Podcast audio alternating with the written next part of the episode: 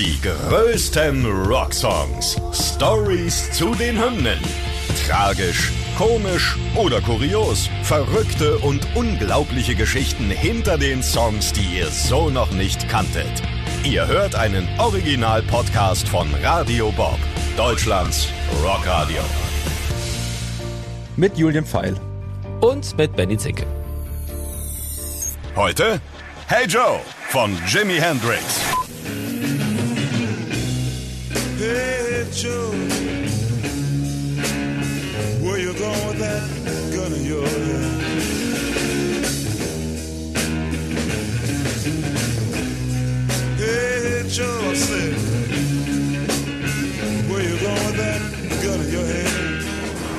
Donnerwetter, jetzt gehen wir mal weit zurück. Also ich glaube, ich hatte noch keinen Song-Podcast, wo wir in die 60er zurückgehen. Wir landen im Jahr 1966 und können eigentlich gleich schon mal zu Beginn sagen, Freunde, ja da draußen, Ohrenspitzen, aufmerksam sein. Es wird nicht ganz einfach, Julian.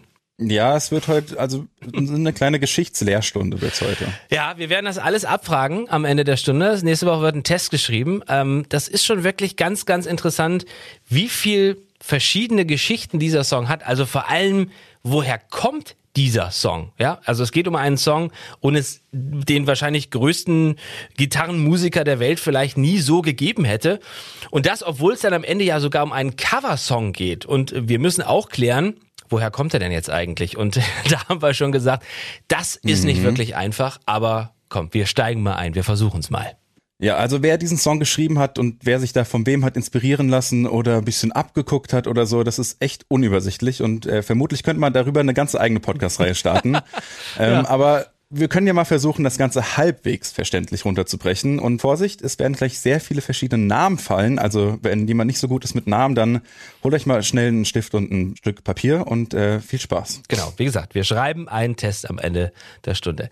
Bei der Single von Jimi Hendrix, da wird ja als Songwriter erstmal ein gewisser Billy Roberts angegeben. So, dabei könnte man es jetzt belassen, aber wir haben ja hier einen Bildungsauftrag. Eben, denn ja. ne, 62 hat sich der Volksmusiker Billy Roberts tatsächlich das Copyright für den Song in den USA einräumen lassen. So, und Aber- ab hier wird's jetzt interessant. So, dann genau, wie geht's jetzt weiter? Also das haben wir schon mal verstanden, abgehakt. Aber jetzt geht's weiter. Ja. Ja, hier wird's nämlich so ein bisschen unübersichtlich. Also, der Folksänger Len Partridge hat zu diesem Zeitpunkt schon behauptet, dass er bei dem Schreiben von dem Song eigentlich geholfen hat, als er 1956 zusammen mit Billy Roberts den Song performte.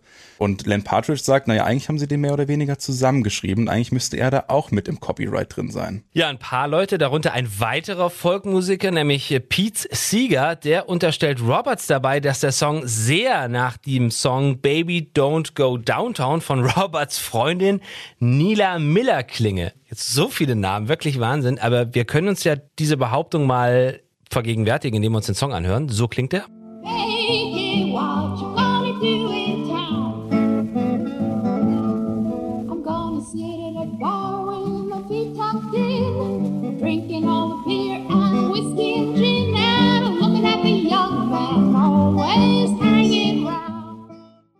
Ja, das also Baby Don't Go Downtown von äh, Nyla Miller. Zum Vergleich könnten wir jetzt nochmal die Version von Billy Roberts hören. Hey Joe, where you going with your money in your hand? I'm chasing my woman, she ran off with another man. Ja, also so von der Harmonie auf jeden Fall eine gewisse Ähnlichkeit, Ja, ich. erkenne ich diesmal auch, gebe ich zu. Ja, dieser Pete Sieger bietet Miller daraufhin an, für sie auszusagen, falls sie vor Gericht ziehen möchte. Da sagt Miller aber, nee, komm, das ist jetzt mir auch zu viel. Ähm, soll, äh, soll Billy Roberts machen mit Hey Joe, was er will. Ich finde es aber interessant, weil zu diesem Zeitpunkt denkt sie sich, mein Song Baby Don't Go Downtown, vielleicht lasse ich mir den lieber doch mal sichern, die Rechte. Veröffentlicht wurde der Song aber erst 2009, also das war wirklich so ein reines, naja, bevor was passiert, sichere ich mir jetzt doch mal die Rechte. Und das ist ja ewig lange her, ne? Also bevor man jetzt sagt, so ja, heutzutage immer so Urheberrechtsstreit, wir reden ja über die weit, weit zurückliegende Vergangenheit und schon damals ein Hin und Her, nee, das gehört mir, nee, der hat da mitgeschrieben, nee, ich will auch was davon haben vom Kuchen. Huiuiuiui. Also wir müssen jetzt mal kurz zusammenfassen, glaube ich. Ähm, da waren schon so viele Leute jetzt mit dabei. Also Ja. Roberts beansprucht das Copyright. Kollege Partridge sagt, er hat mitgeholfen und eigentlich soll Roberts sich an einem anderen Song von Miller bedient haben. So. Der Witz an der Geschichte, Aber- das war's noch nicht, ne? Ja, jetzt geht's nämlich erst eigentlich nochmal richtig los. Oh ja. Gott, ey. Ja, also es gibt einen gewissen Musiker, der nennt sich Carl Smith. Mhm. Der veröffentlichte bereits 1953 den Country-Song Hey Joe. Übrigens wieder geschrieben von jemand anderem, aber das ist jetzt an der Stelle mal egal.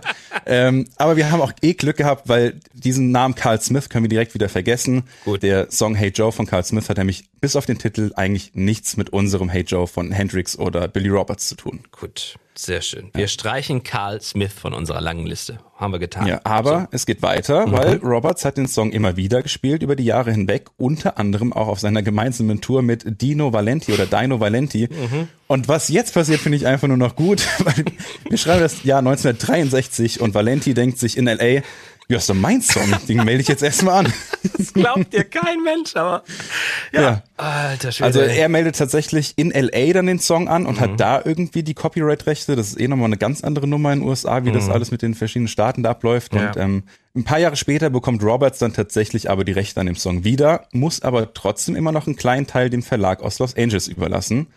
Und jetzt können wir mal ganz tief rein, ja, weil es gibt äh, befreundete Musiker von den beiden, von Valenti und Roberts, die sagen, Roberts hat die Rechte absichtlich an Valenti überschrieben, weil Valenti zu der Zeit ins Gefängnis kam und durch den Song noch so ein bisschen Geld verdienen sollte während seiner Zeit im Gefängnis. Also ich stelle mir jetzt mal gerade vor, ich weiß gar nicht, gibt's dazu schon, gibt's das filmisch? Ist das verfilmt worden, diese Geschichte? Nein, oder? Da kannst du ja, das Drehbuch, das muss ja ein Professor schreiben. Also ich meine, Wahnsinn, ey, um das alles zusammenzukriegen. So, jetzt ähm, ist es ja aber so, von 1966 bis ins Jahr 2000 wurden die Rechte am Song von der Plattenfirma Third Story Music verwaltet.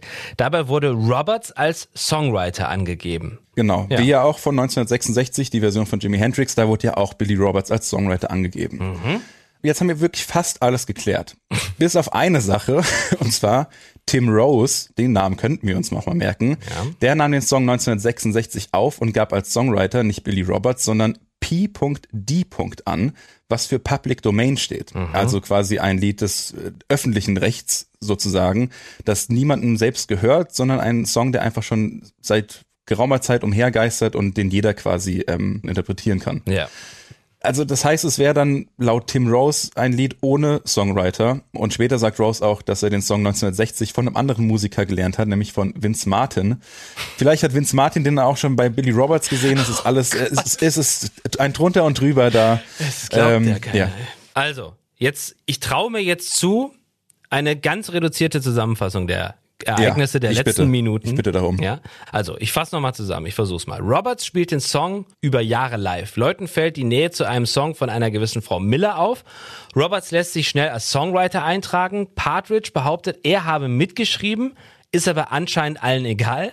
Später meldet Valenti den Song unter seinem Namen an, tritt die Rechte aber nach etwas Zeit wieder an Roberts ab. Außerdem veröffentlicht Carl Smith zuvor bereits Hey Joe. Der Song hat aber bis auf den Titel eigentlich nichts mit Roberts Song gemein. Letztlich könnte der Song aber auch ein traditioneller Song ohne bekannten Songwriter sein. Ist das in irgendeiner Form so verständlich jetzt gewesen? Gut, Ich weiß es nicht. dann danke, Vielen danke. Dank. Einmal Applaus an uns selber. Aber jetzt haben wir bei der ganzen Geschichte noch überhaupt nicht über Jimi Hendrix gesprochen. Das ist das Erschreckende an der ganzen Geschichte. Aber ja, weder über Hendrix noch über die Lyrics. so, und dann würde ich sagen, gehen wir doch mal rein, oder? Jetzt waren wir geschichtlich unterwegs, gehen wir doch mal rein in die Lyrics. Eine schlechte Nachricht schon mal vorab. So ganz originell ist der Text auch nicht, aber äh, keine Angst, ganz so unübersichtlich wie eben wird's äh, nicht mehr. Gut. Also der Text basiert nämlich auf einer amerikanischen Volksballade namens Little Sadie. Und die älteste Verschriftlichung dieser Ballade stammt von 1922 und der Künstler oder Autor ist unbekannt und man kann davon ausgehen, also da wurde zum ersten Mal verschriftlicht. Die Geschichte gibt's einfach schon seit Ewigkeiten. Dementsprechend wird die halt von Mund zu Mund weitergetragen und verändert sich auch. Im Kern ist es aber diese Geschichte von Little Sadie immer eine Geschichte, wo ein Mann seine Frau tötet. Ui. Und das ist ja jetzt hier auch bei Hendrix der Fall. Genau, mit der Erweiterung, dass der Mann daraufhin aber nach Mexiko flüchten will, das gab es vorher in der Erzählung nicht. Und äh, der gesamte Song ist wie ein Dialog zwischen Mann und einem Unbeteiligten. Also so ist das Ganze aufgebaut. Und auch diese Interpretation, die gibt's öfters. Ja, zum Beispiel in Transfusion Blues von Johnny Cash im Jahre 1960 oder auch andere Namen für die Ballade Whiskey Blues, Badly Brown, Cocaine Blues. Ja, genau. Das ist im Prinzip immer die gleiche Geschichte, ein bisschen anders erzählt und teilweise unter anderem Namen. Kommen so, jetzt Ja. sind wir endlich beim Großmeister angekommen bei Jimi Hendrix. Ja, Jimmy ist Anfang der 60er noch recht unbekannt, hat aber einen großen Fan, die damalige Freundin von Keith Richards tatsächlich, Linda Keith. Ist tatsächlich ihr Nachname. Ne, Hätte Keith Richards ihren Namen angenommen, hätte er Keith Keith gehießen. Ach, das ist doch schön. Auch eine schöne Randnotiz. Ja, Richards äh, legt ein gutes Wort beim Stones Management für ihn ein. Die wollen ihn aber nicht. Das ist krass. Da sieht man auch nochmal, wie alt die Stones sind. Ne? Die werden Ja, jetzt mal auf. 60 in diesem Jahr und die waren damals schon, Ja. also Keith Richards hat damals schon mit Jimi Hendrix, das ist ja aus vorvergangener Zeit. Das ist absurd, aber dieses Management, das waren die Decca Records Mhm. und die haben ein paar Jahre bevor sie Jimi Hendrix abgelehnt haben, haben sie auch die Beatles abgelehnt. Das ist ja schön in den Arsch gekniffen, Freunde. Ja. Das könnt ihr nicht wieder gut machen. Okay, also, Richards hat ein gutes Wort beim Stones Management eingelegt. Die haben aber gesagt, nee, wollen wir nicht. Darauf leitet er ihn dann an, also Keith Richards, äh, Jimi Hendrix an Chess Chandler weiter. Genau, und Chess Chandler ist, war früher Musiker, möchte jetzt aber mehr Produzent werden. Und er kennt den Song Hey Joe in verschiedenen Versionen und dachte, naja, er möchte mal eine Rockversion aufnehmen, weil er den Song bei Tim Rose nämlich Ah. äh, gesehen hat, ja. Tim Rose hat den schon so leicht angerockt und dachte sich, der äh, Chess Chandler, naja, ich möchte aber so eine richtig rockige Version davon aufnehmen.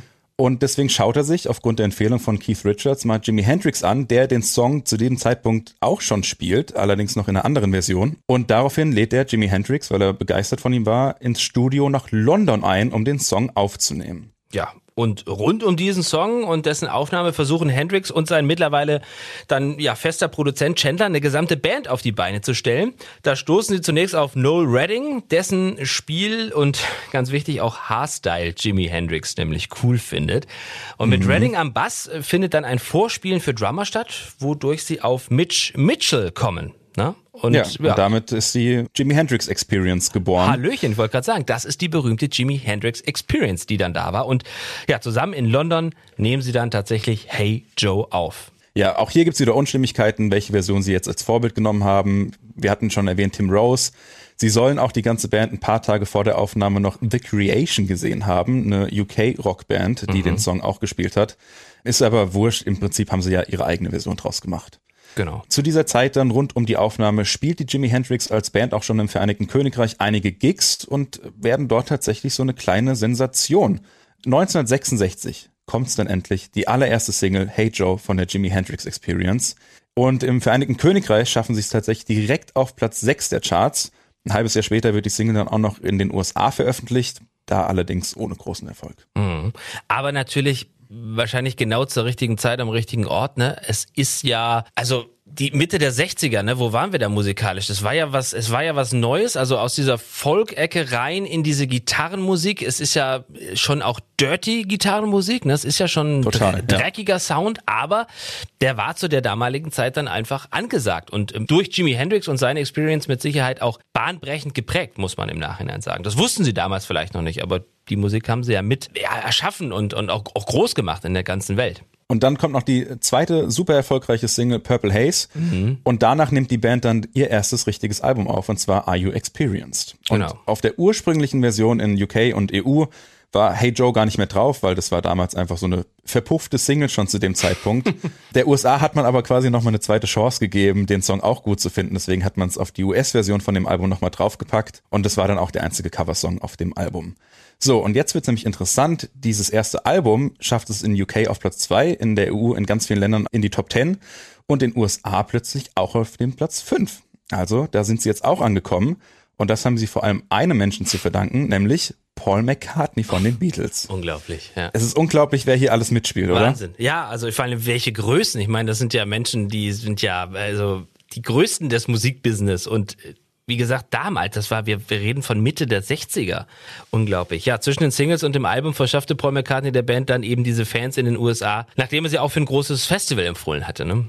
Ja, das war nämlich das Monterey Pop und bei dem Gig hat Jimi Hendrix seine Gitarre angezündet unter anderem und auch bei Hey Joe sein Solo mit den Zähnen und der Zunge gespielt und auch hinterm Kopf, wie man es kennt, das volle Jimi Hendrix Programm. Tatsächlich kann man sich die Version von Hey Joe auf diesem Monterey Pop komplett auf YouTube anschauen und ich empfehle es jedem. Wahnsinn, ja. Und jetzt haben wir natürlich auch vor gar nicht so langer Zeit im Programm auch darüber gesprochen, dass, glaube ich, Jimi Hendrix letzter Auftritt auf Fehmarn war. Ne? Also letzter Live-Auftritt auf Fehmarn bei einem sehr ja, skurrilen Festival, wo danach, glaube ich, alle Einnahmen geklaut wurden und Feuer ausbrach und ach, was weiß ich. Also ich glaube, bei Jimi Hendrix war es nie langweilig. Es ist nicht so ganz Ja. leicht, alles zu verstehen.